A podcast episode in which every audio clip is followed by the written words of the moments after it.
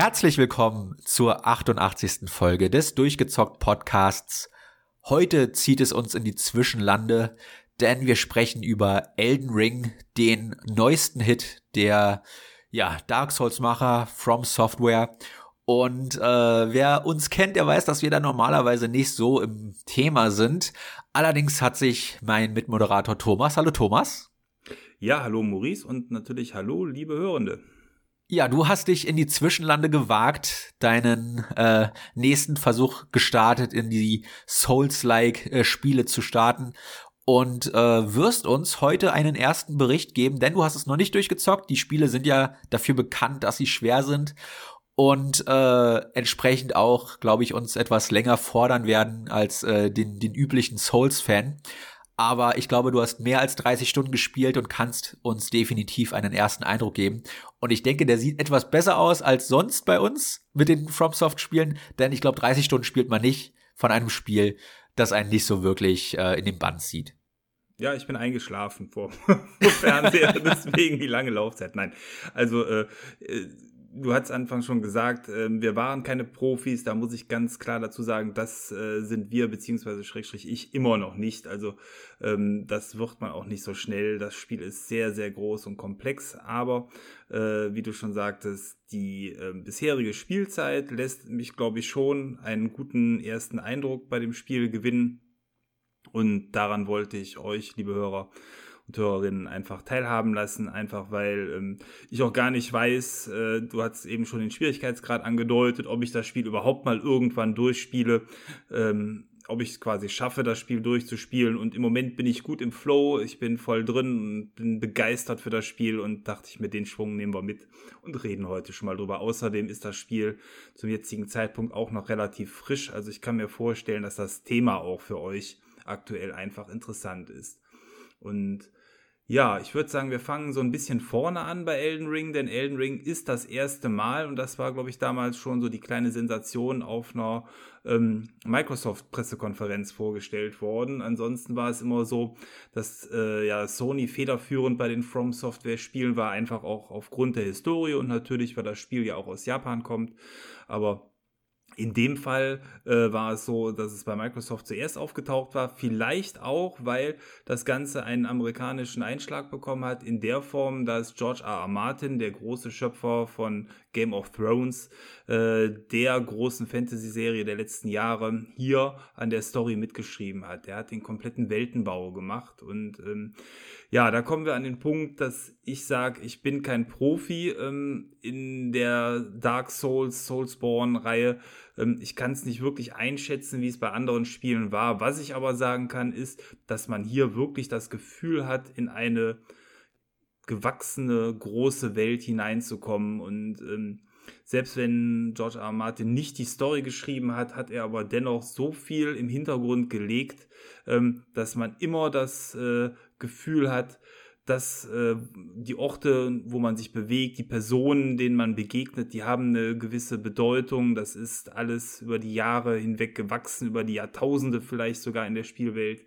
Und das ist schon sehr cool. Und tatsächlich würde ich mir sogar wünschen, dass der Mann dazu noch ein kleines Buch geschrieben hätte, wo man vielleicht noch mehr lesen kann. Das gibt es aber bisher zumindest leider nicht. So, so wenig wie der Mann schreibt, glaube ich, wird da auch nichts mehr kommen. ja, ich glaube, an, an Game of Thrones wird er ja auch noch sein Leben lang sitzen. Aber es ist ja alles durchgeplant, also von daher keine Sorge, ja. liebe ja, Fans. Ja, das wird wahrscheinlich posthum veröffentlicht irgendwann, ja, ja. äh, ja, ich glaube, ein weiterer Faktor, weshalb das Spiel so interessant ist für Neulinge, auch äh, Leute wie dich und mich und halt auch Leute, die vielleicht unseren Podcast hören und dann in eine ähnliche Kerbe an Spielerschaft fallen, wie wir, die da vielleicht noch nicht so richtig warm geworden sind, ist, dass es etwas anders macht als die vorherigen Spiele. Es ist nämlich diesmal eine richtige Open World. Oh ja, oh das, ja. ich hatte bisher nur das Dark Souls und Bloodborne gespielt und die muss man sich so vorstellen, dass man so eine Art Hub hat und aus dem gehen verschiedene Schläuche raus. Und äh, man kann sich aussuchen, in welchen Schlauch man entlang möchte und die sind alle verschieden gestaltet und äh, haben auch ihre eigenen Schwierigkeiten und Einfachheiten, die dann halt äh, am Ende dazu führen, dass man natürlich durch alle muss, um äh, dann das Endgame zu sehen. Allerdings äh, ja, hatte ich bei den beiden Spielen immer das Problem, dass mir alle Schläuche, die ich gefunden hatte, äh, zu schwierig waren. Bei einer richtigen Open World hast du natürlich den Vorteil, dass du sagen kannst, hey, ich habe diesmal alle Richtungen offen. Ich bin nicht auf diese Schläuche fixiert. Wenn ich eine Gegnergruppe sehe, die mir im Weg steht, kann ich die theoretisch auch einfach umgehen, weil ich ja die Möglichkeiten dieser offenen Welt habe, um da auch äh, äh ein bisschen herumzuwandern, zu schauen. Und ich glaube, dadurch, dass die Welt ja ein Ganzes ist und miteinander verknüpft, hast du diesmal auch äh, äh, ein bisschen besseren Einblick dahin, wo möchte ich überhaupt hin? Was sehe ich da in der Ferne, was, was mich da anreizt, um da hingehen zu wollen?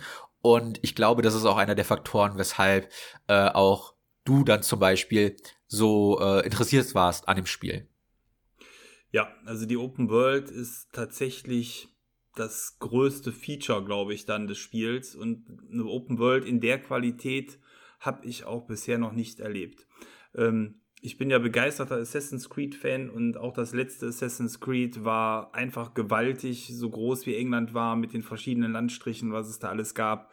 Ähm, es, es, war äh, herrlich, aber hier zeigt eigentlich dann der Entwickler From Software, wie man eine riesige Welt machen kann, die den ähm, Anschein erweckt, komplett von Hand entwickelt worden zu sein. Überall ist das gesetzt, ähm, was auch gesetzt werden sollte, an den Stellen, wo es hingehört. Und man hat weniger den Eindruck, dass dort mit irgendwelchen Baumbrushes quasi Wiesen und Täler designt wurden, sondern ähm, es geht schon damit los, wenn man das erste Mal in die Spielwelt hineintritt, dass man in der Ferne Burgen, gigantische Bäume und anderes sieht. Und ähm, das kann ich schon mal sagen, alles, was man sieht, kann man auch tatsächlich erreichen. Und es ist so gigantisch groß, wie man es aus der Ferne sieht oder, oder erahnen kann.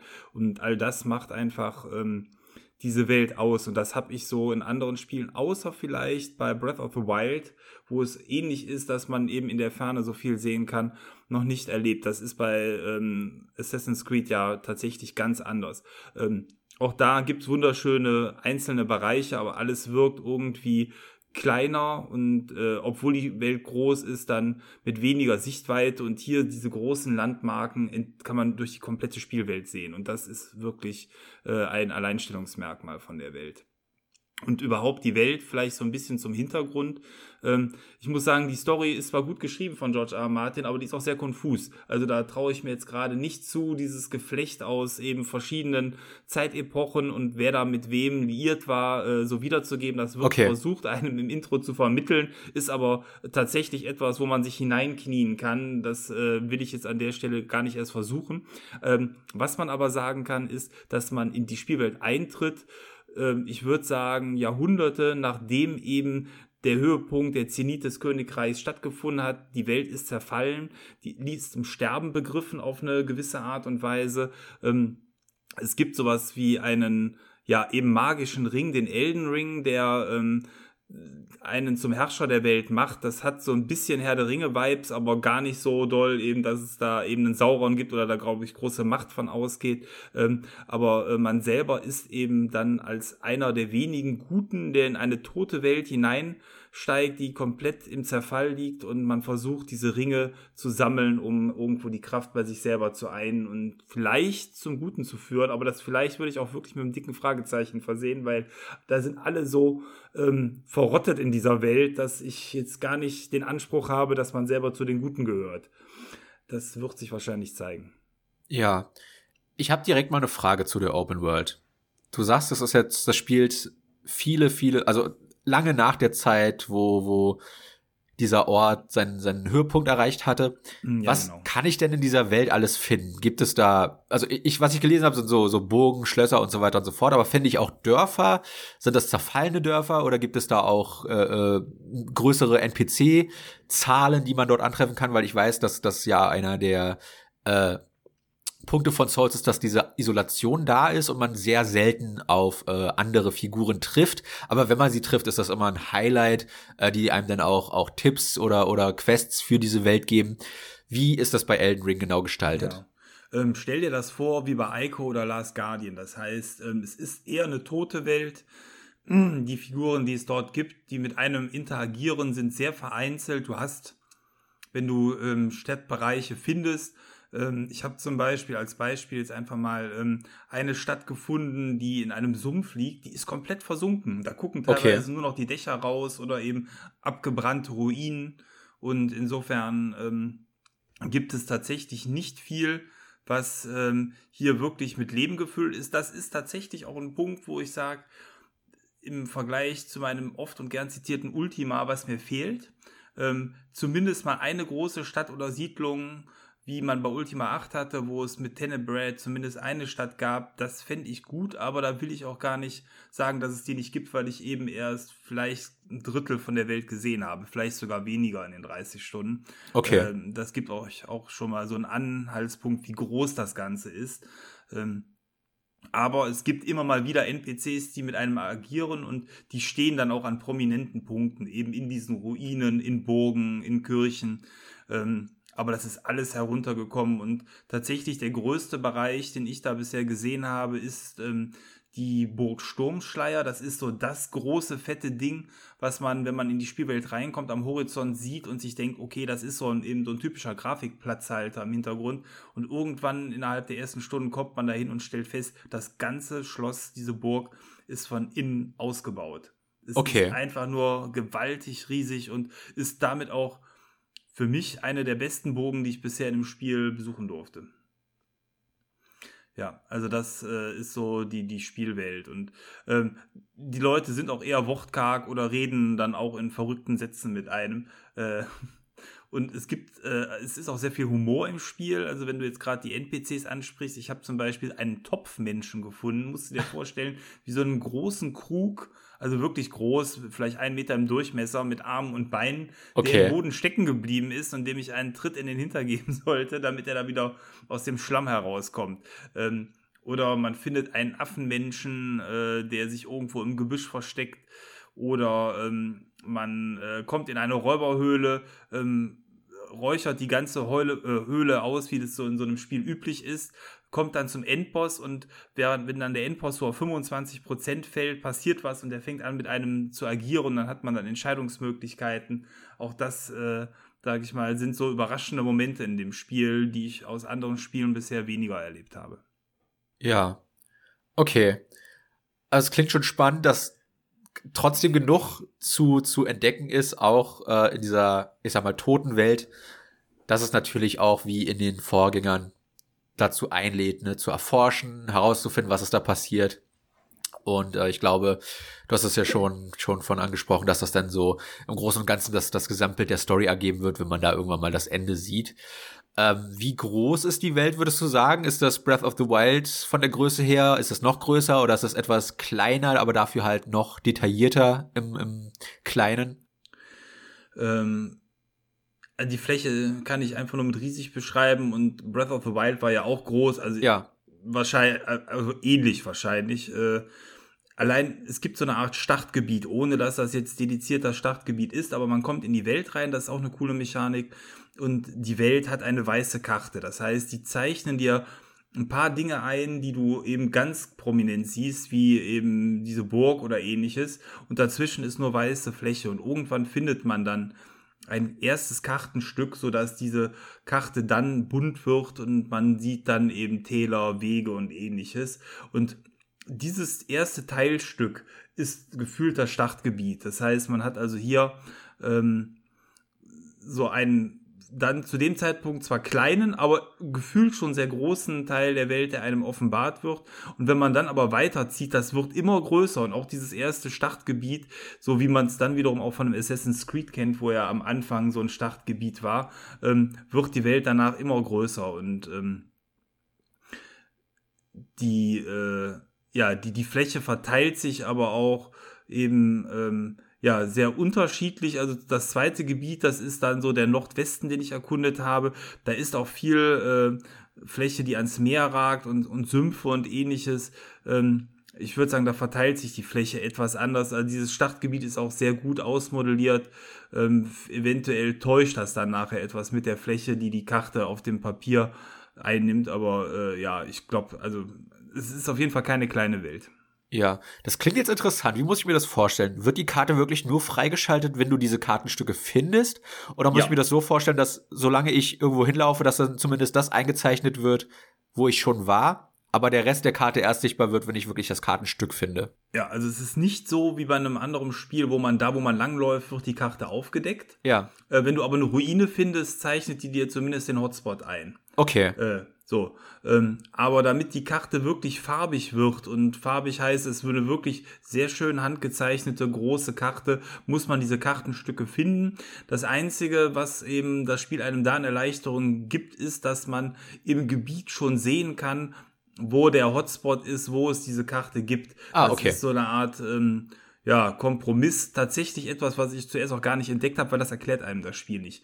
So wie einem das Spiel im Allgemeinen eigentlich gar nichts erklärt. Äh, man kommt in die Welt rein und man muss es sich wirklich ganz anders vorstellen als bei einem ähm, Ubisoft-Spiel. Man hat keinen Radar, wo, wo es heißt, geh mal hier hin, geh mal dahin. Das Spiel sagt einem noch nicht mal irgendwie, da ist der nächste Punkt. Ja. Ähm, das Einzige, was man irgendwann feststellt, ist, dass es so goldenen Schimmer gibt an bestimmten Punkten, der wie vom Wind getragen in eine Richtung geweht wird. Das, äh, und das ist tatsächlich ein Hinweis ähm, auf eine mögliche Richtung, wo man hingehen kann, um dem Hauptstorypfad zu folgen. Wenn man das stur macht, wird man aber relativ schnell vor eine Wand laufen aus äh, ja, sehr starken Gegnern, die einem zu dem Zeitpunkt auch gar nicht ermöglicht, da unbedingt so weiterzukommen. Aber ähm, es ist gar nicht so wie bei einem äh, Ubisoft-Spiel, dass man nachher 50 Symbole hat und sieht, okay, hier gibt's irgendwie, äh, weiß ich nicht, eine Ruine zu erobern und da sind Schätze versteckt und da sind besonders starke Gegner. Das macht das Spiel alles nicht. Das Einzige, was das Spiel einem an Hotspots einzeichnet, sind die Portierungspunkte, das sind die sogenannten Gnaden, die werden in den anderen Soulspawn-Spielen, glaube ich, Leuchtfeuer genannt. Ja. Das sind so eine Art Speicherpunkte. Und ähm, dank der äh, ja, super Technik der äh, SSD-Festplatten kann man auch relativ schnell zwischen diesen Punkten hin und her springen. Das sind wenige Sekunden, das ist tatsächlich nicht so nervig, äh, obwohl die Welt so groß ist. Und damit äh, sind das so die wenigen Hotspots eigentlich auf der Karte. Und alles andere muss man sich selber notieren. Wenn einem ein Charakter sagt, geh mal in den Nebelwald, da findest du das und das. Das sollte man sich am besten aufschreiben oder man kann es bei der Figur nachher auch nochmal sich anhören, wenn man es vergisst. Aber beides muss man sich eben merken. Entweder wo man die Figur findet, die einem den Tipp gibt oder eben was die einem sagt. Ja. Ja, ich also, verstehe schon, weshalb das seine Fans hat.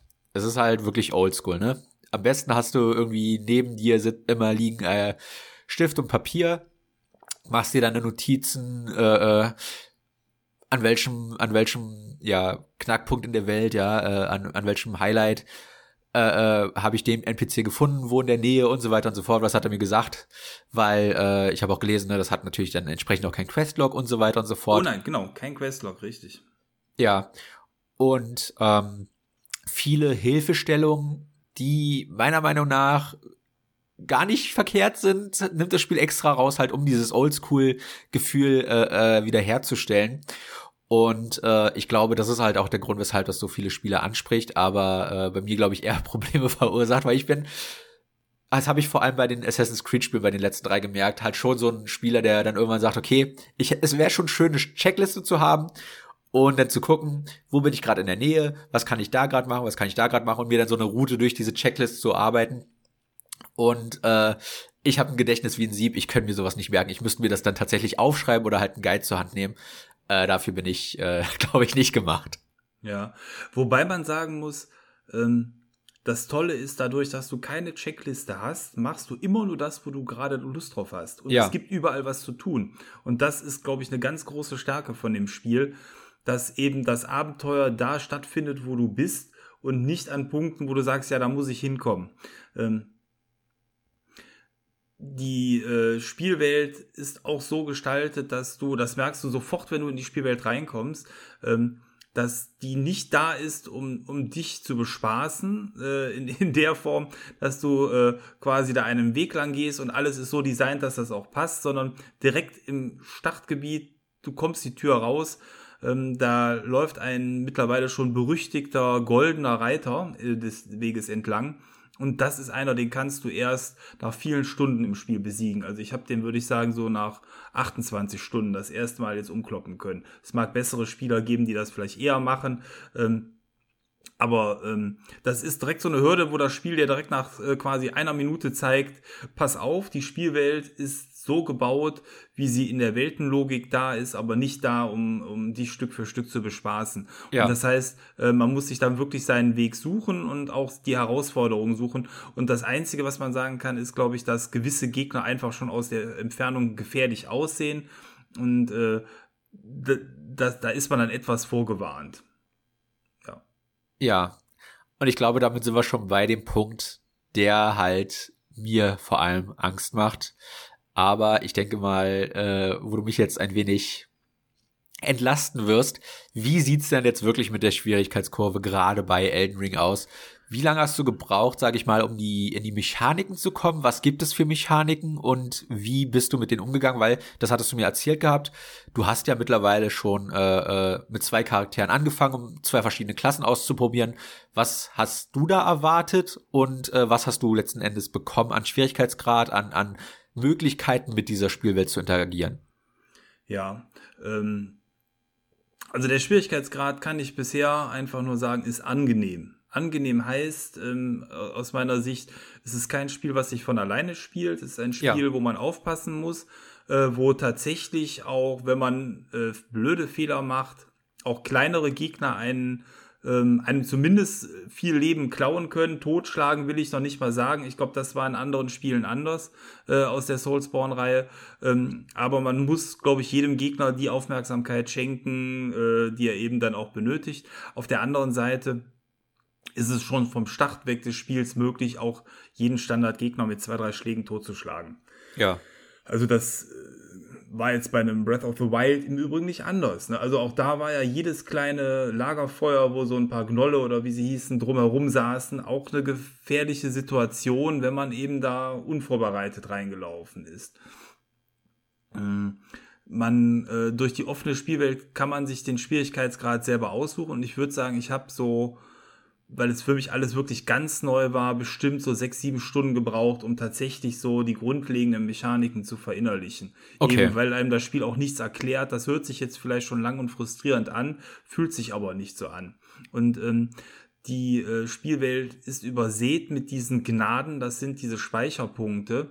Und die sind so eng gesetzt, dass auch diese aus meiner Sicht furchtbar nervige Spielmechanik, dass man, wenn man stirbt, alles verliert das ist ja quasi auch Kern dieser Soulspawn-Mechanik, ähm, gar nicht so ins Gewicht fällt, weil wenn man sich da wirklich jetzt nicht super dämlich anstellt, hat man A, immer sehr schnell, sehr schnell heißt also, ich würde sagen, unter einer Minute seine gesammelten Ressourcen, das sind sogenannte Runen, wieder eingesammelt. Die Runen sind die Währung, womit man zum einen Level, zum anderen jeden Händler bezahlen kann. Das heißt, man kann aussuchen, ob ich eben Fertigkeitspunkte verbessern will oder mir ein fetteres Schwert kaufe oder irgendwas ja. äh, damit mache.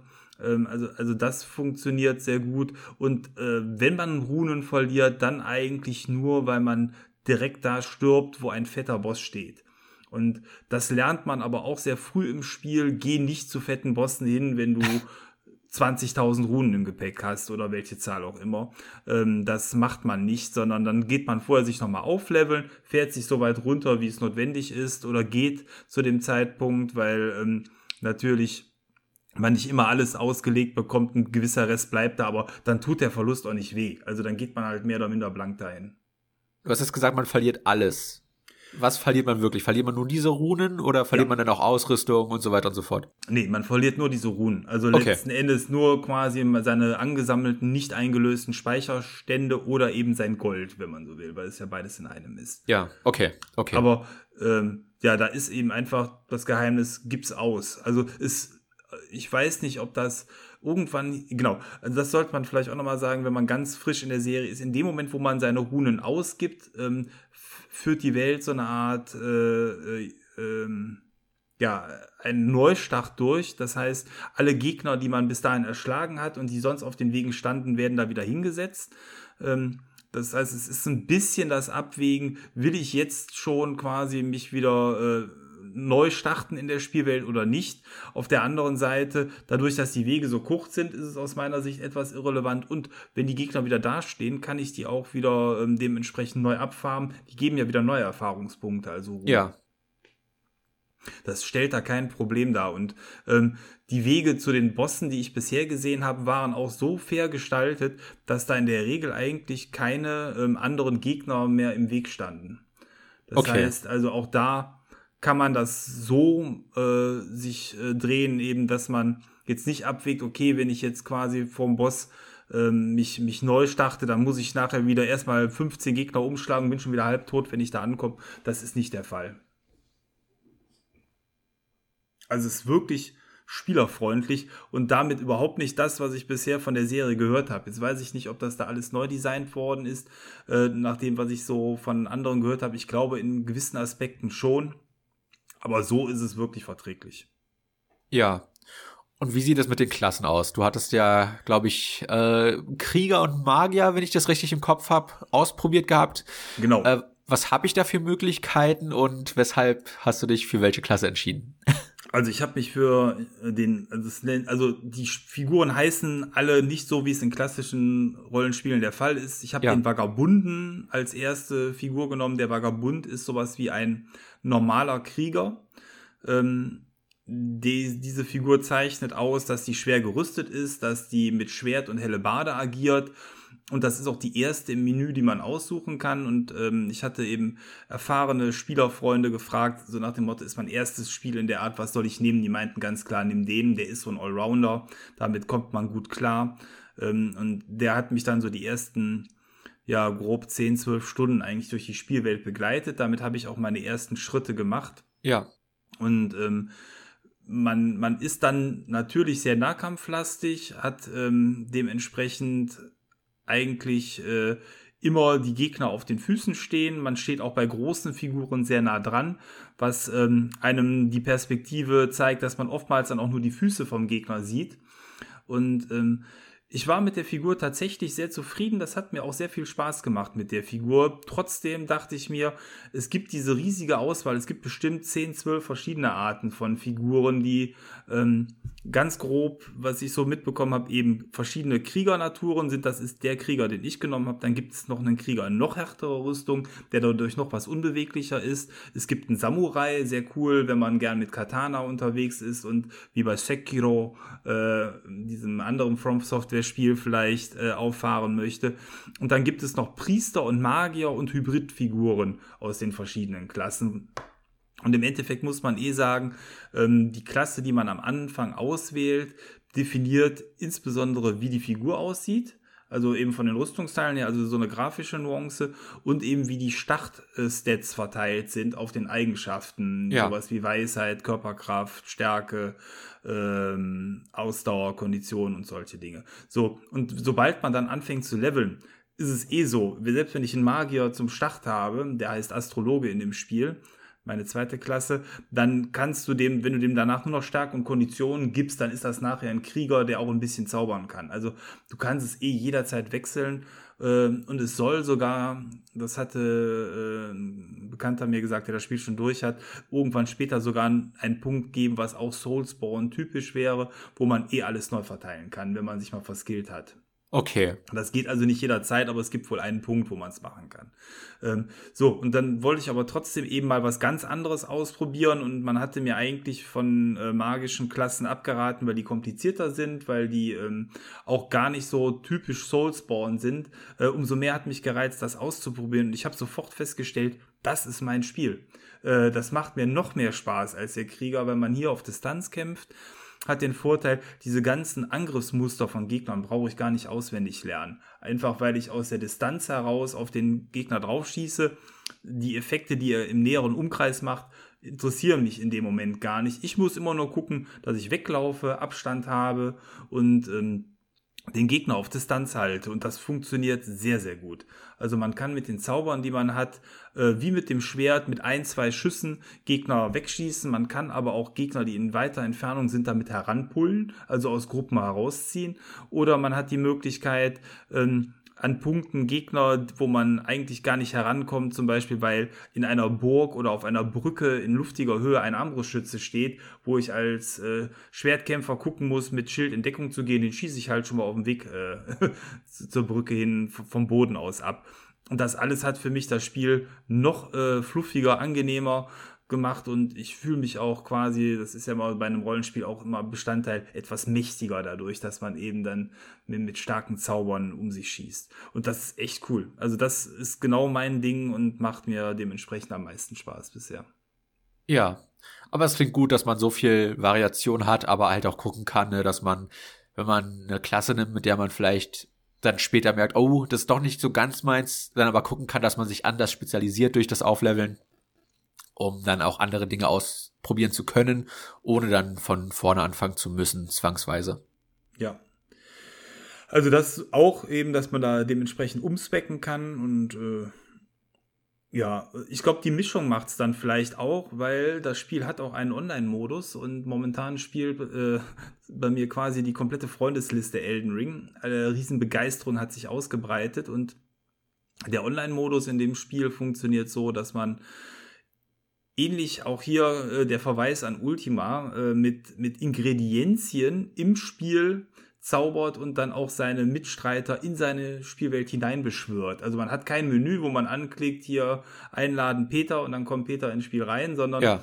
ähm, man hat, ähm, der eine Spieler äh, malt eine Rune bei sich auf den Boden der Spielwelt und man selber nimmt dann, das nennt sich Krumpfingermedizin, äh, die man aus Pflanzen sich erstmal herstellen muss, ähm, eine Medizin zu sich und die ermöglicht einem quasi durch die Sphären zu blicken und dann sieht man die Runen aus anderen Welten, die gemalt worden sind.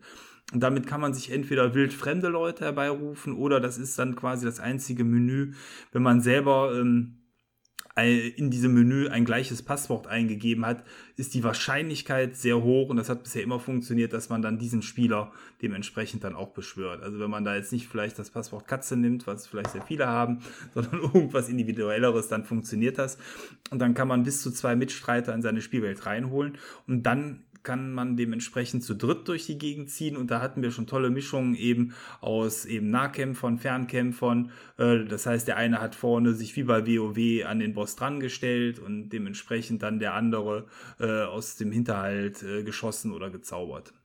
Ja. Ganz tolle Gruppendynamik. Ähm, das Spiel wird aber dadurch trotzdem nicht zum WoW und das ist einerseits Kritikpunkt aus meiner Sicht, andererseits ähm, wieder äh, dieser Aspekt, dass das Spiel einem nichts schenkt, äh, was den Schwierigkeitsgrad angeht. Es ist hier so, wenn der Host stirbt, dann werden die anderen aus der Spielwelt rausgeschmissen. Das heißt, diese Anspannung, vernünftig zu agieren, nicht rumzualbern, jetzt nicht äh, wie bei einem anderen Spiel, komm, laufst mal vor, mal gucken, okay, ich, be ich belebe dich wieder, das funktioniert so nicht. Also du wirst bestraft in dem Moment, wo der Host stirbt und wenn du selber stirbst, bist du auch aus der Session raus. Ja. Ähm, das ist, hört sich jetzt vielleicht nerviger an, als es ist, weil wenn man da wirklich mit bedacht und vernünftig vorgeht, funktioniert das ganz gut, ähm, weil man auch immer, wenn ähm, Gegnergruppen komplett ausgelöscht werden, gibt es einen Restore der Einheiten, die man hat, äh, um Lebensenergie und Mana wiederherzustellen. Das sind so Fläschchen, die man mit sich trägt und man kann dann quasi so agieren, dass man versucht eben ganz gezielt mal irgendeine Gruppe von NPCs auszuschalten, um seine Ressourcen wieder aufzufüllen. So kann man dann schon auch locker mal, wenn man eben vernünftig spielt, ein, zwei Stunden zusammenspielen, ohne dass da die Sitzung unterbrochen wird. Okay. Ne, also das funktioniert. Und auf der anderen Seite ist es, äh, das ist tatsächlich wiederum, finde ich, etwas nervig, ähm, dass man ähm, entweder die Open World erkundet oder aber, dass man sich Freunde einladen kann, um ein Boss-Event zu starten. Ähm, man kann nicht durch die Welt gehen und alles erkunden, denn man muss sich das so vorstellen, es gibt zum Beispiel dann so eine Burg und wenn man von der Open World in diese Burg rein will, dann ist da normalerweise ähm, freier Zutritt. In dem Moment, wo man in einer Spielgruppe ist, ist da so eine Art goldener Schleier, der einem ähm, den Zutritt verwehrt mit der Gruppe.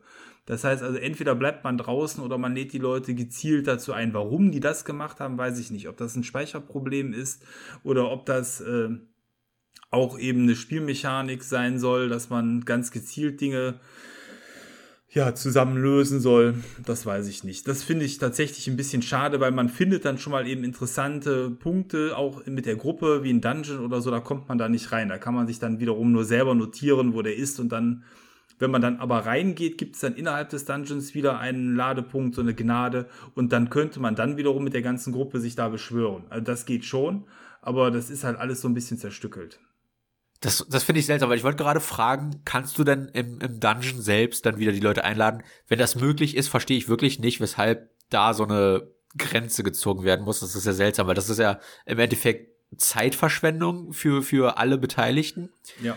Und das gleichzeitig ist, ist, es ja nicht so, dass du denn, dass das Spiel dir dann sagt, hey, wir wollen, dass dieser Dungeon nur von dir selbst gespielt wird, sondern du hast ja auch da die Möglichkeit, dann die, die äh, Mitspieler wieder einzuladen komische Designentscheidung. Klingt auf jeden Fall sehr dubios. Ja, und was äh, auch der Fall ist, in dem Moment, wo ähm, du einen größeren Boss, das könnte ein Dungeon-Boss sein oder so ein Weltenboss, also einer, der in der freien Wildnis rumläuft oder eben einen von diesen Hauptbossen schlägst, ähm, dann werden die Gäste danach rausgeschmissen. So nach dem Motto, Knecht, danke, dass du da warst, hast deine Aufgabe erfüllt. Da wird nicht gefragt, wenige Sekunden nach dem Legen fliegst du aus der Sitzung raus. Okay. Ähm, hat vielleicht den Vorteil, dass du danach deine Ressourcen verteilen kannst, weil das muss man auch sagen. In dem Moment, wo du in der Gruppe spielst, kannst du die ganzen Leuchtfeuer nicht benutzen. Du musst also quasi, du kannst in der Zeit nur sammeln. Ähm, die Gäste können keine Ressourcen verlieren. Das ist auch schon mal ganz nett eigentlich. Nur der Host kann verlieren. Ähm, aber äh, ja, ich finde es halt trotzdem schade, dass nachdem man so gerade sich gefreut hat, ja, da liegt halt so ein Vieh, äh, dann wirst du rausgeschmissen. ja, ja, ist halt so.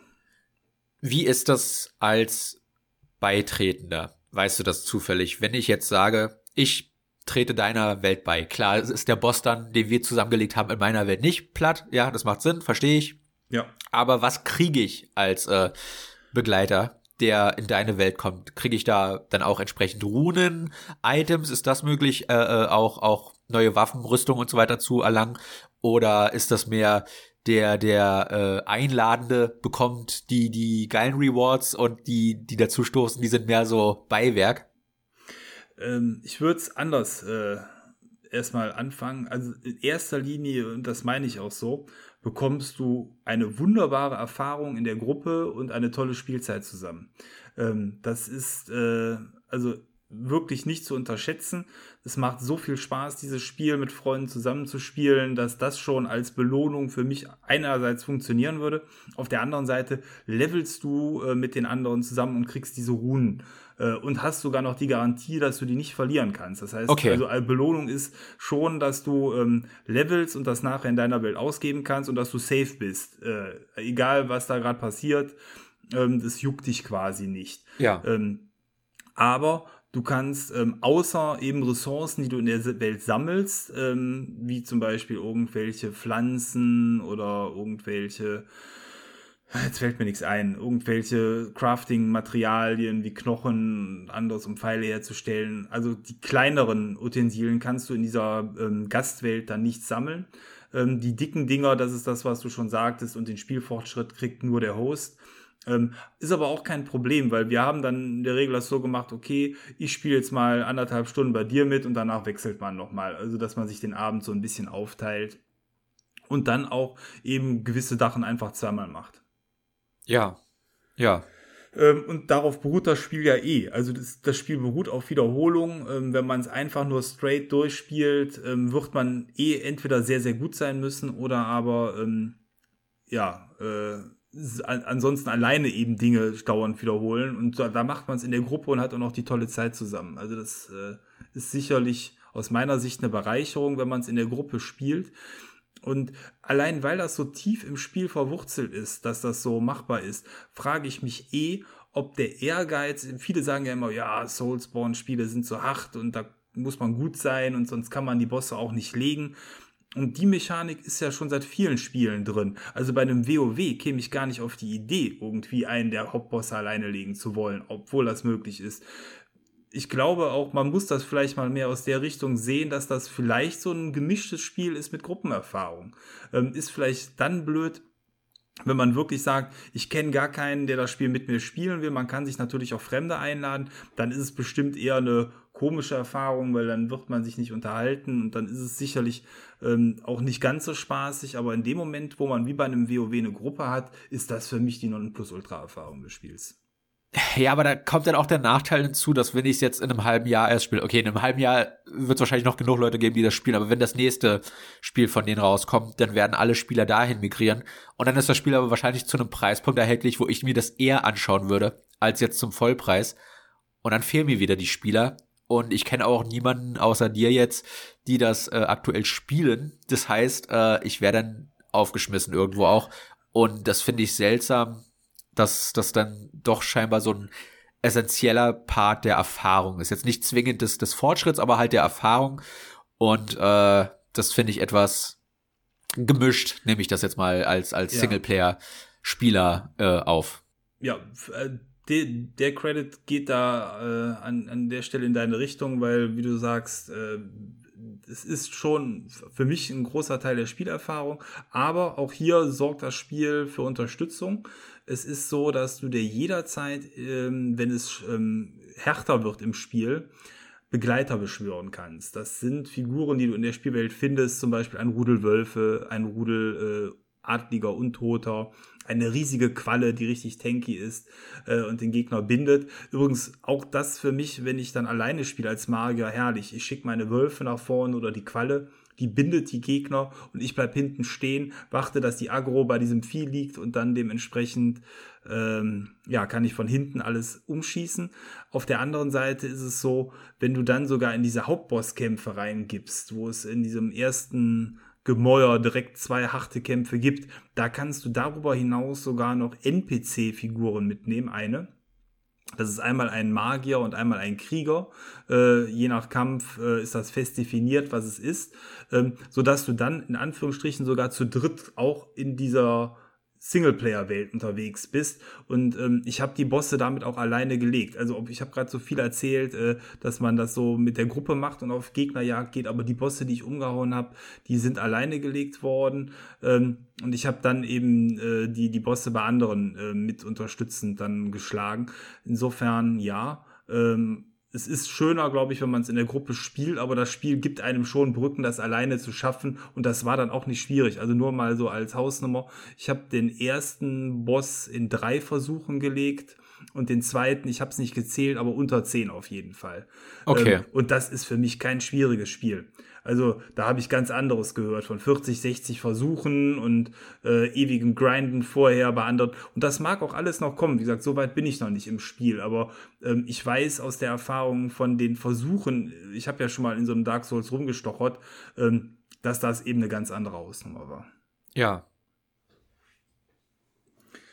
und wahrscheinlich dem geschuldet ist, dass ich mich eben vorbereiten konnte, dass ich ein gutes Level schon hatte jetzt. Ich halte mich jetzt nicht für einen guten Spieler, dass ich das so quasi vergleichsweise schnell geschafft habe, sondern eher, dass, es, äh, dass das Spiel einem die Brücken baut, sich vorher gut zu verbessern und dann das Ganze dann abzufarmen. Und so wie ich gehört habe, gibt es das Spiel auch nach oben hin nicht limitiert. Also es ist nicht so, dass mich sonst irgendwann die harte Realität am Ende einholt, dass man dementsprechend sagt, okay, bei 50 ist Level Cap und äh, quasi ab dem vierten Gegner, wo man noch gar nicht 50 sein sollte, äh, wird es dann eben entsprechend schwer, sondern das Spiel skaliert nach oben hin wohl irgendwie offen. Und das äh, ja, gibt mir auch die Hoffnung, dass weiteres äh, Leveln einem immer die Erleichterung bringt, die man dann vielleicht braucht. Ja. Ja. Äh, ich hätte nur noch eine Frage zur Technik und Präsentation. Willst du davor noch über andere Aspekte sprechen, die dir wichtig sind? Mm, ja, ich überlege gerade, ähm, wir haben über die offene Spielwelt gesprochen, wir haben über die verschiedenen Gegner gesprochen. Ähm, vielleicht noch da auch ganz kurz diese Hauptkämpfe, ähm, die merkt man als, oder die werden schon fantastisch eingeleitet äh, mit, Filmsequenzen, das ist ganz nett gemacht. Und verbreiten tatsächlich so ein episches Flair. Und äh, hier ist es dann auch wirklich so, dass die Gegner dann Angriffsmuster haben und äh, eben die Kämpfe sind in Phasen aufgeteilt, wo die Gegner dann Verschiedenes machen. Das fühlt sich schon alles richtig gut an und man ist dann auch in so einer Art Arena-Bereich bisher immer gewesen.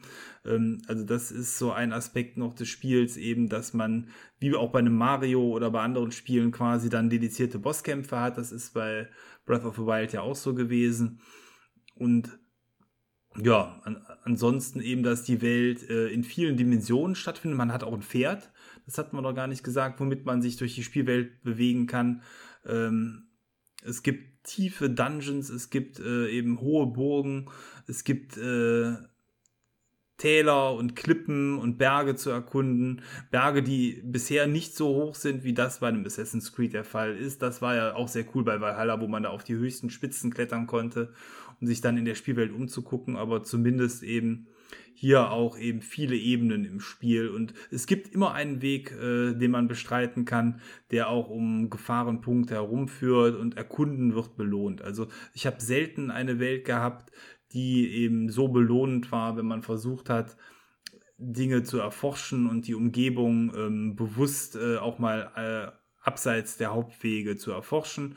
Das ist vielleicht bei einem Ilex noch der Fall, was ich tatsächlich da auch lohnend äh, erwähnen möchte, aber was eben bei weitem nicht so hübsch ist und äh, dann auch ansonsten ja andere Probleme vielleicht mit sich bringt. Aber ähm, eben gerade bei einem Assassin's Creed finde ich, äh, wird Erforschen etwas weniger belohnt, als das hier der Fall ist. Ja, dann sagst du noch was Gutes, äh, vor allem im Vergleich zu Assassin's Creed oder Breath of the Wild. Wie mobil ist deine Spielfigur? Kann die auch klettern oder bist du eher dann darauf angewiesen, Pfade zu finden, äh, wenn du eine Klippe siehst vor dir, dass du dann nicht direkt auf die zurennst und dann die erklimmst, sondern halt gucken musst, hey, wo ist ein Aufgang, wo geht's vielleicht irgendwie hoch, wo finde ich einen geheimen Pfad oder sowas, äh, dass ich da irgendwie auf die Klippe raufkomme. Ja, letzteres.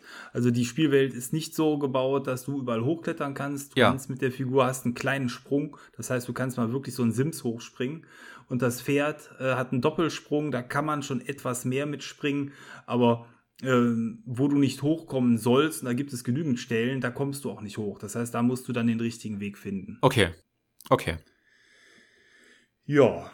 Ja, Technik hat's dir eben äh, angesprochen. Welche ja, Fragen hast du da? Äh, es ist, From Software ist nicht dafür bekannt, die technisch stabilsten Spiele rauszubringen. Und alles, was ich von Elden Ring gesehen habe, sind tatsächlich nur die Digital Foundry Videos. Und ähm, die sind ja auf schockierende Ergebnisse gekommen, die sich aber, glaube ich, äh, äh dadurch, dass sie alle über den 30 FPS laufen, dann nicht so stark auszeichnen, wie wenn das jetzt unter den 30 FPS laufen würde, wo du dann das wirklich ruckeln mitbekommst. Äh, ich glaube, du hast keinen Fernseher mit VRA, also variabler äh, äh, Refresh Rate. Wie hast du die Performance von dem Spiel, du spielst es ja auf der Series X, äh, da wahrgenommen? Denn äh, so wie ich das mitbekommen habe, spielt man das auf Konsolen idealerweise, also in Anführungszeichen, äh, die PS4-Version auf der PS5 weil das da wohl am flüssigsten liefe. Aber wie ist deine Erfahrung mit der Next-Gen-Version auf der Series X? Du hast jetzt die Ladezeiten schon erwähnt, aber wie sieht es da mit der Performance, der Weitsicht und so weiter und so fort aus? Ja, ähm, ich habe leider diese Digital, diese Digital Foundry Videos auch vorher gesehen äh, und war deswegen auch erstmal schockiert, weil das, was die dort berichtet haben, ja wirklich auf einen schlechten Zustand des Spiels haben schließen lassen. Ja. Ähm, und wenn man dann das Spiel aber selber spielt, kann ich das so nicht bestätigen. Also die Grafik ist aufgrund der enormen Weitsicht, die ich als herausragend ansehe, einfach nur schön. Das Art Design ähm, gehört mit zum fantastischsten, was ich eben in anderen Spielen bisher vergleichsweise gesehen habe. Das ist alles mit so viel Liebe zum Detail ähm, gestaltet, dass die Grafik wirklich hübsch ist. Ähm, die Technik sieht so aus, dass man zwei Modi hat, die man auswählen kann. Einen Performance-Modus, wie es so üblich ist, und einen Quality-Modus. Ähm, ich habe beides ausprobiert, mich dann aber relativ schnell für den äh, Quality-Modus entschieden, weil beide Modi ruckeln. Ähm, aber nicht so, dass es einen nervt. Also Breath of the Wild, wenn du dich noch entsinnst, hat auch geruckelt. Ja. Und so ist es hier auch. Also du hast Bereiche, die sehr flüssig laufen. Das sind die, die eben in engeren Bereichen sind. Und du hast Bereiche, die ähm, ab und zu ja, ein minimales Stottern mit sich bringen, aber wenn man so in der Spielwelt drin ist, das stört einfach nicht. Also das hat sich so schlecht angehört bei Digital Foundry und ich glaube auch, dass es äh, möglich wäre, das Spiel auf 30 Frames zu locken und dann wäre das gut. Warum die das nicht machen oder warum das nicht geht, weiß ich nicht, verstehe ich nicht.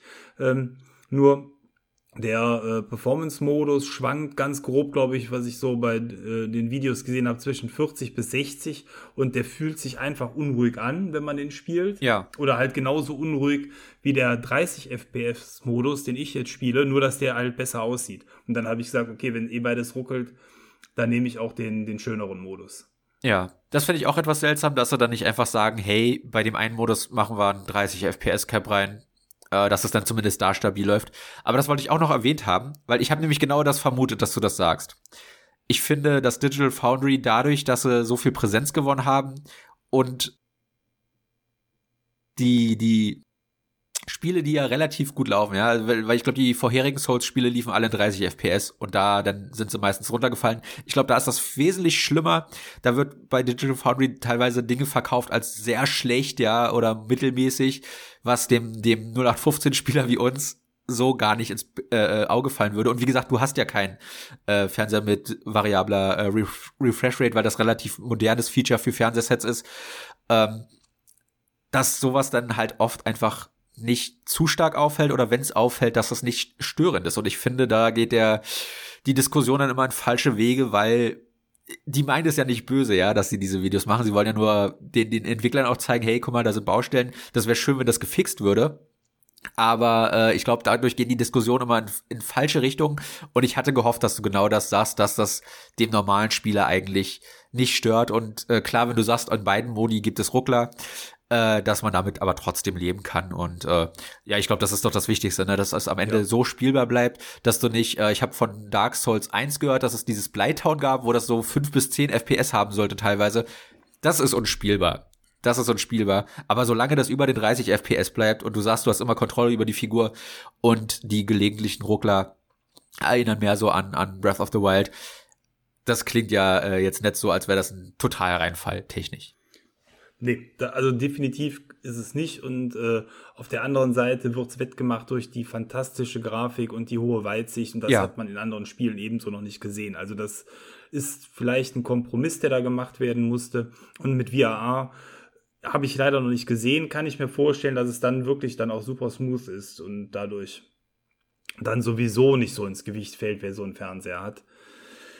Ähm, die technischen Probleme sollen angeblich auf dem PC auch größer sein, was ich so gehört habe. Äh, Bekannter von mir spielt auf dem PC, der hatte noch von äh, anderen Problemen auch gesprochen, aber ja, das ist immer vielleicht dann auch noch der, dem Zeitpunkt aktuell geschuldet. Das ist ja nicht selten, dass Spiele erstmal einen Monat brauchen, bis dann nach Release dann wirklich dann so die Sachen raus sind. Aber ähm, das soll jetzt nicht heißen, wartet, sondern ganz im Gegenteil, das Spiel ist jetzt so, wie es ist, wirklich gut. Es kann höchstens nur noch noch besser werden. Und was auch wirklich fantastisch ist, ist der Soundtrack. Der geht direkt ins Ohr, die Musik im Titelbildschirm und auch bei Kämpfen und ähnlichen Situationen. Ich wollte den schon so dringend kaufen, weil ich den so geil finde. Den gibt's momentan nur bei YouTube zum Reinhören.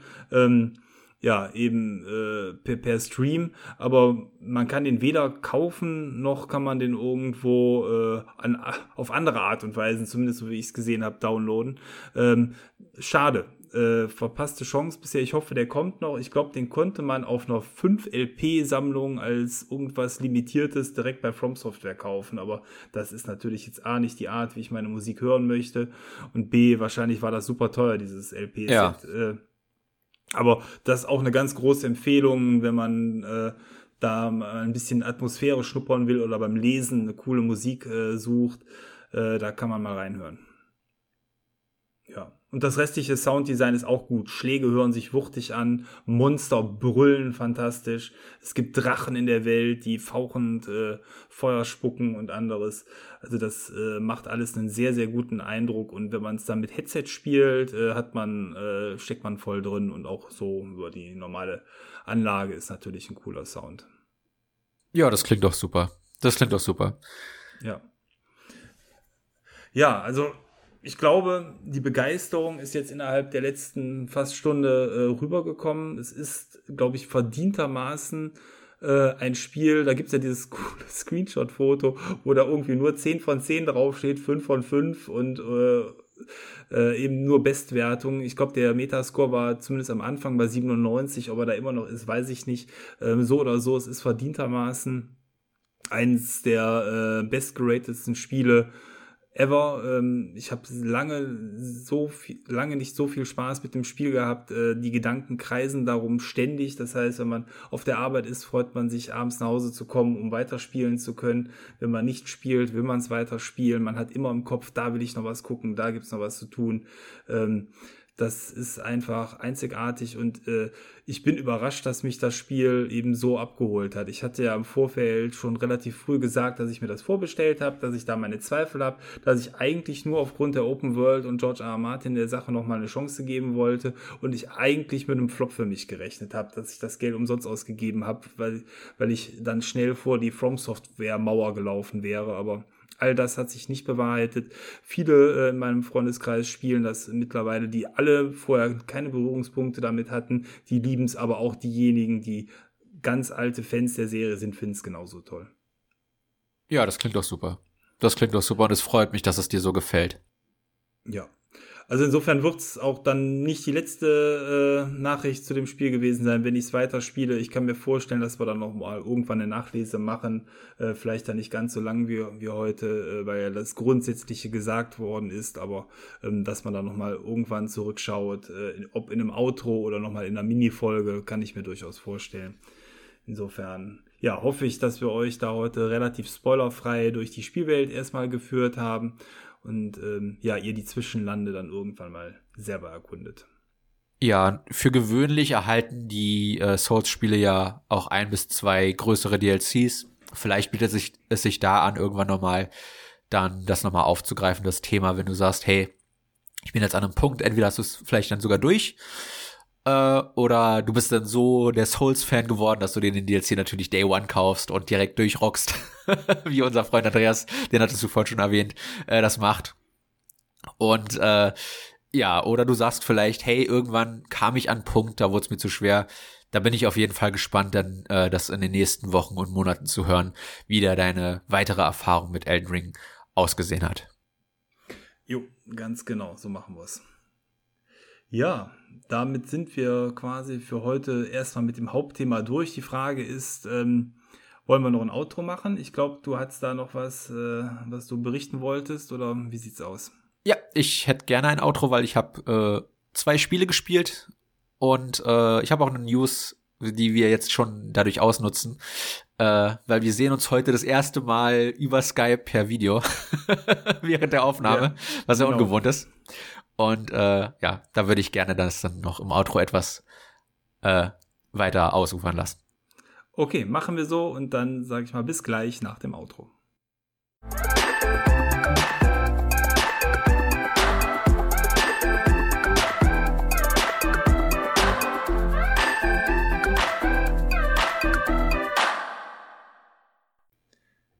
Ja, da sind wir wieder. Zurück im Outro und ähm, Maurice, du hast eben schon angedeutet, du hast einige Dinge, die du ähm, berichten möchtest, neue Spiele, die du gespielt hast und anderes, dann leg mal los. Ja, äh, die erste frohe Nachricht ist, ich habe eine neue Wohnung. Allerdings habe ich auch ein bisschen die Angst, dadurch, dass der Raum, in dem ich jetzt hier aufnehme, noch recht leer ist, dass man vielleicht ein Echo heute hört und die nächsten zwei, drei Folgen. Äh, ich hoffe, das ist nicht der Fall oder wenn man was hört, dass es nicht zu stark ist. Ich habe auch jetzt äh, äh immer wieder mal ganz kurz, weil ich relativ nah neben der Heizung sitze, äh, die Heizung klackern hören. Äh, ja, also das sind Nebengeräusche, die man mir jetzt die nächsten paar Folgen verzeihen mag. Aber äh, ja, ich habe jetzt eine komplette Tausenderleitung für mich selbst. Das sind schöne Nachrichten, äh, Downloads und so weiter und so fort über die Konsolen. Äh, laufen so schnell, wie ich es noch nie erlebt hatte. Und äh, ja mal so eine Leitung nicht mit mehreren Leuten teilen zu müssen, ne? Also auch zu zu Uhrzeiten, wo man dann eher zu Hause ist, äh, unter der Woche halt vor allem abends. Äh, das war schon ganz angenehm, auch wenn es am Anfang die typischen äh, Anschlussprobleme gab. Erstmal gucken, wann wird der Router freigeschaltet und so weiter und so fort. Dann war zwei Tage vorher schon freigeschaltet, als er eigentlich freigeschaltet werden hätte sollen. Äh, das hieß dass ich dann auch deutlich früher schon äh, äh, Netzanschluss hatte als gedacht, weil wir hatten nämlich ursprünglich geplant, so Ende äh, äh, März dann wieder zusammen aufnehmen zu können. Aber wie ihr jetzt hört, natürlich, ne, ging das deutlich schneller als gedacht. Und äh, ja, das ist natürlich dann eine schöne Sache. Äh, dann habe ich leider auch noch eine schlechte Nachricht, was Spiele angeht. Jetzt kam, wo ihr das hört, ist das wahrscheinlich dann so ein, zwei Wochen schon alt, das Spiel, das Chocobo GP raus. Und da habe ich dir schon im Vorfeld gesagt, direkt am ersten Tag, ich wünschte, ich hätte nicht gekauft. Ähm, da werde ich noch eine eigene Folge zu machen. Das wird eine kleine Folge, das ist vielleicht so ein, so ein Thema, wo man dann mehrere kleinere Spiele bespricht. Aber ich kann nur so viel sagen, das ist von den Microtransactions so schlecht, dass sie einen Tag nach Launch einen Fix bereits draußen hatte. Und ein Spiel, was so schlecht ist, dass sie direkt einen Tag später patchen müssen nach Launch, das äh, verdient kein Geld von irgendwem. Und das Schlimmste ist, dass das ein Kinderspiel ist und dass sie da äh, äh, die Ingame-Währung verkaufen für zig bis hunderte von Euros. Und das gehört absolut nicht in ein Kinderspiel rein. Und dann ist die Progression innerhalb des Spiels auch noch so verlangsamt, dass du natürlich dann äh, dazu verleitet wirst, ne, in diese Währung zu investieren.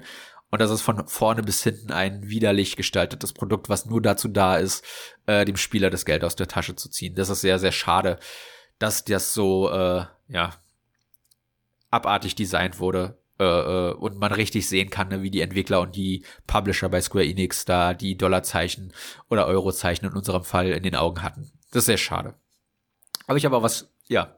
Ja, das ist äh, tatsächlich dann eine große Enttäuschung. Wenn man so einen Titel äh, von so einem großen Studio äh, in, in so einem schlechten Zustand dann erstmal erhält und dann irgendwann merkt, Moment mal, ich habe jetzt quasi Eintritt dafür bezahlt, mehr zahlen zu dürfen. Das ist äh, nicht gut. Verstehe ich auch nicht. Äh, vor allen Dingen sowas ähm, lässt einen dann ja auch direkt mh, zumindest kritisch in Zukunft bei solchen Titeln äh, reagieren. Man, man wird sicher dann auch äh, nicht mehr so das Vertrauen in Square Enix vielleicht zu einem gewissen Teil an, de an der Stelle haben. Oder man muss mal gucken, warum da so agiert worden ist. Ich meine, andere Firmen wie EA haben relativ schnell Besserungen gezeigt, ähm, bei Titeln wie Battlefield oder Battlefront vor allen Dingen, wo das ja auch so ausufernd war.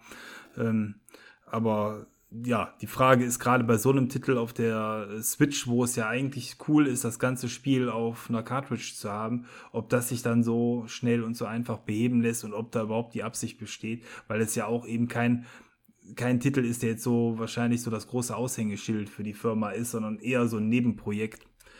Da muss man, glaube ich, dann wirklich mal schauen, ob sich da noch viel tut oder ob es das dann dummerweise äh, ja an der Stelle eher ein, ein Spiel bleibt, was leider hinter den Möglichkeiten zurückbleibt. Ja.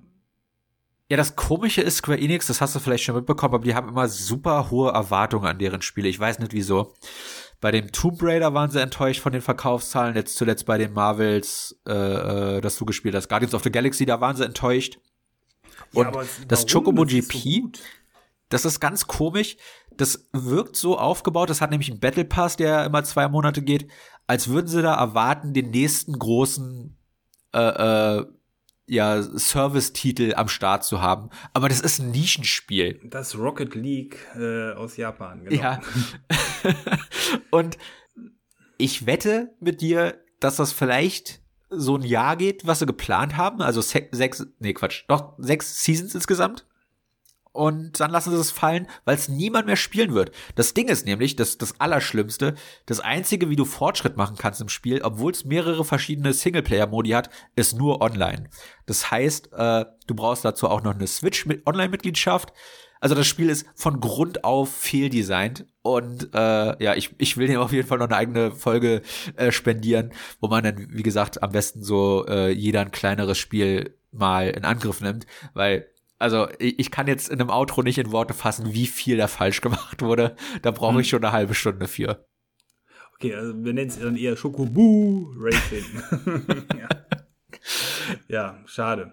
Äh, gut, also wie gesagt, Square Enix an sich als Firma, die haben gute Titel dabei, aber wenn dann sowas dazwischen ist, ist natürlich echt doof. Und wo du gerade Guardians of the Galaxy sagst, das ist frisch in den Game Pass reingekommen, wer da noch nicht reingespielt hat, ähm, jetzt auf jeden Fall nachholen. Ähm, das ist, hat ja, hat meine eigene Folge zugemacht. Äh, für mich eins der besten cineastischen Spiele auf den aktuellen Konsolen, aber auch auf den alten, weil es einfach so fett präsentiert ist. Ja, da habe ich auch nach ja. wie vor Bock drauf auf das Spiel äh, wo ich, wo ich von den ersten Ankündigungsvideos und so eher ernüchtert war. Je mehr man darüber hört, desto heißer werde ich auf den Titel. Also ich werde mir den auf jeden Fall auch nochmal anschauen. Ja, lohnt sich. ja, ich habe aber auch was Gutes gespielt. Äh, da bin ich leider noch nicht durch, deswegen auch dazu noch nicht zu viel. Ein Indie 3D-Plattformer, der sich Demon Turf nennt. Weiß ich nicht, ob du schon mal davon gehört hast. Aber das Coole Nein. ist, das hat eine 3D-Optik aber die Spielfiguren und die, die Lebewesen in dieser Spielwelt sind alle 2D handgezeichnet. Und du musst dir das vorstellen, dass wenn du die Kamera drehst, dann die Figur flach bleibt, aber dann halt immer ab so einem gewissen Punkt, ne, dann die, die Ansicht wechselt, also einen komplett anderen Sprite kriegt, dass das halt so ungefähr aussieht, als wäre das aus dieser Perspektive. Und äh, das hat eine Mario 64 ähnliche Hubwelt, wo du dann in mehrere verschiedene Abschnitte gehst aber die, Linie, äh, die Level selbst sind dann einzelne lineare Abschnitte und das ist so das Beste aus, aus allem 3D-Plattformer-mäßigen. Das hat eine super sympathische Hauptfigur, das hat einen irre tollen Soundtrack, wenn man auf Hip-Hop, elektronische Musik steht. Das ist sau, sau cool, der Soundtrack. Äh, die, die Spielmechaniken sind toll.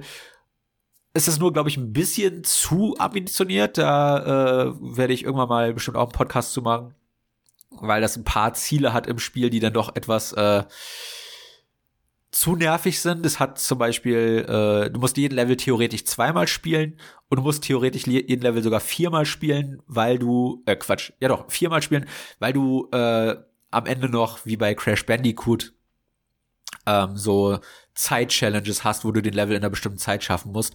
Da habe ich bisher noch keine gemacht, weil das ist mir zu nervig. Die Level dauern so zwischen 10, 15 Minuten. Ich brauche immer ein bisschen länger, weil ich halt alles erforschen möchte, alles einsammeln möchte.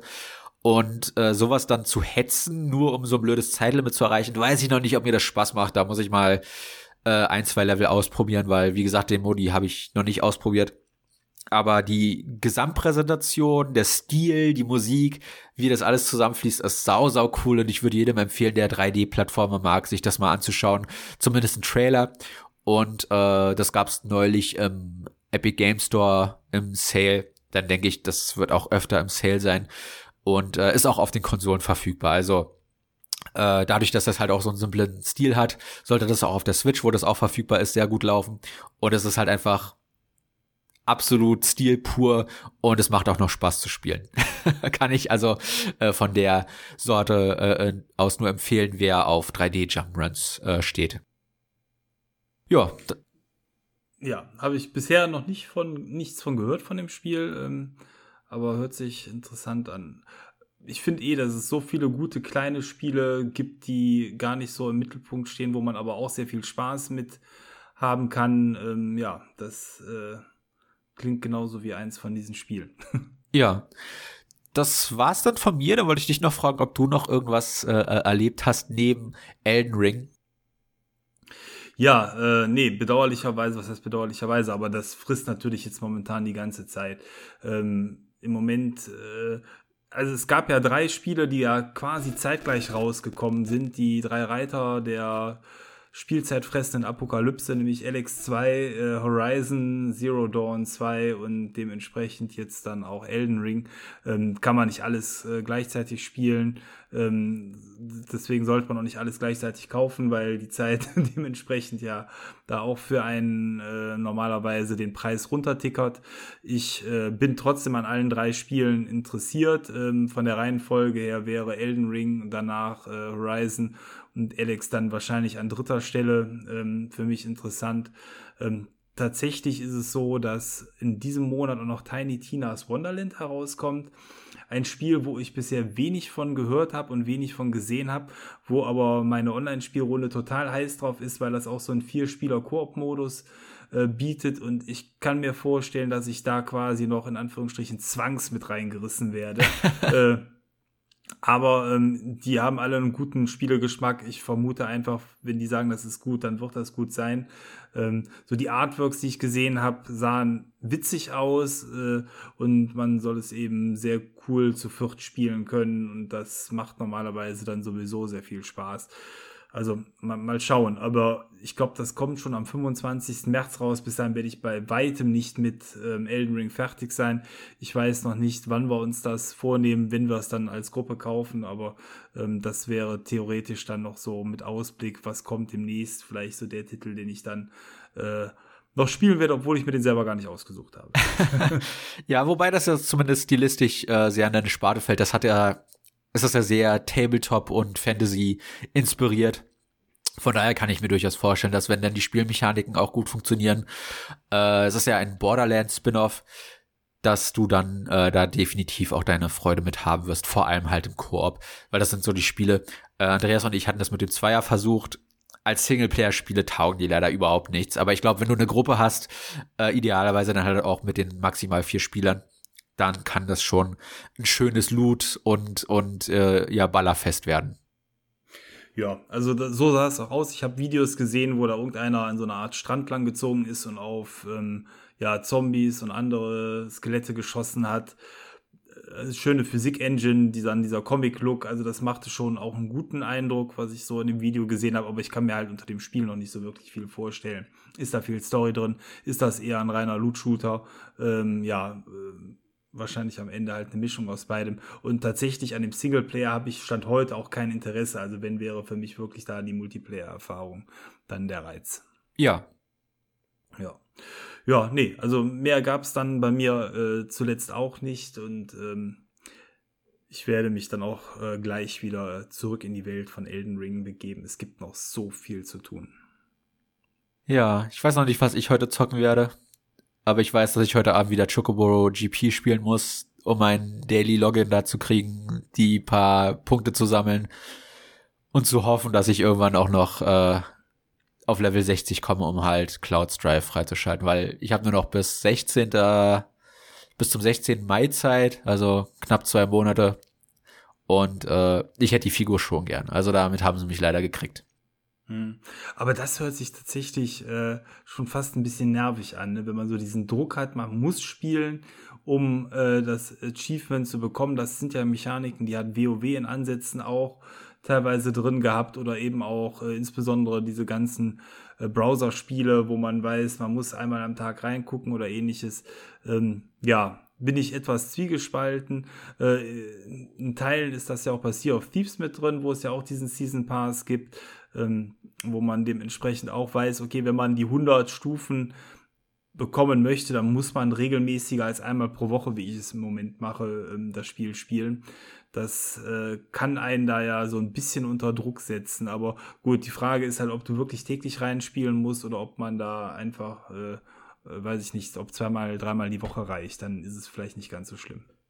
Ja, also theoretisch müsstest du es nur einmal die Woche spielen, weil du nur einen wöchentlichen Bonus kriegst. Aber um halt Ingame-Währung zu verdienen, da wechseln sich einmal wöchentlich und einmal täglich äh, die Achievements ab. Und wie gesagt, weil die sehr, sehr geizig sind und Level-Ups ewig dauern, musst du es theoretisch schon regelmäßig spielen.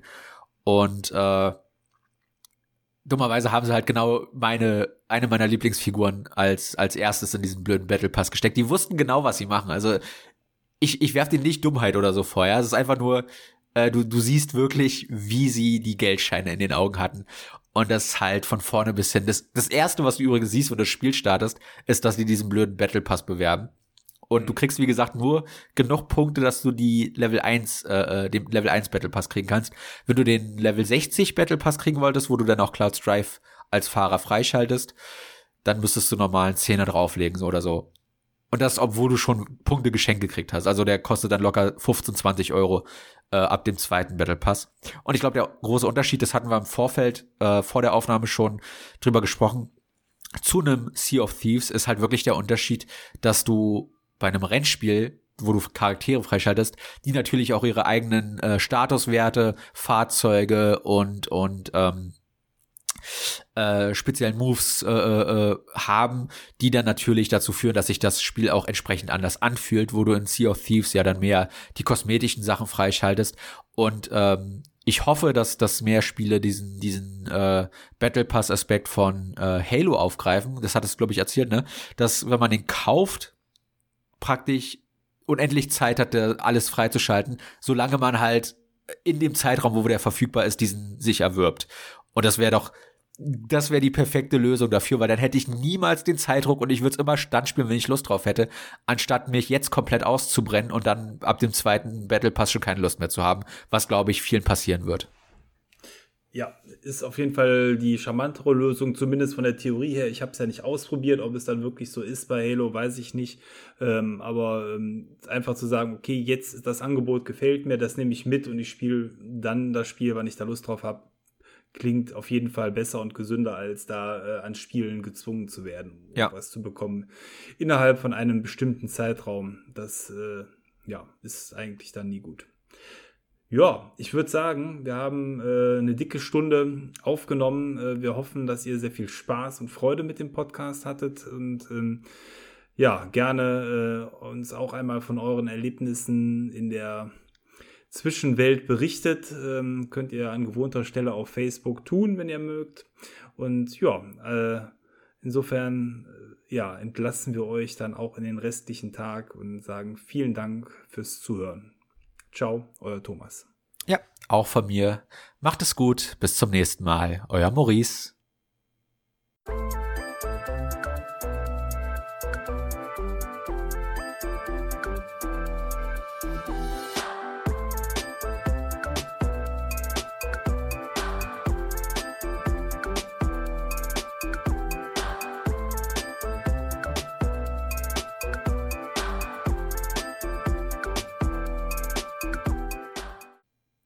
Herzlich willkommen zur 88. Folge des durchgepo Ich fange nochmal von durchgepoppt. durchgepocht, ich weiß auch nicht. Unser neuer Sex-Podcast, herrlich. Outtakes, ja. Okay.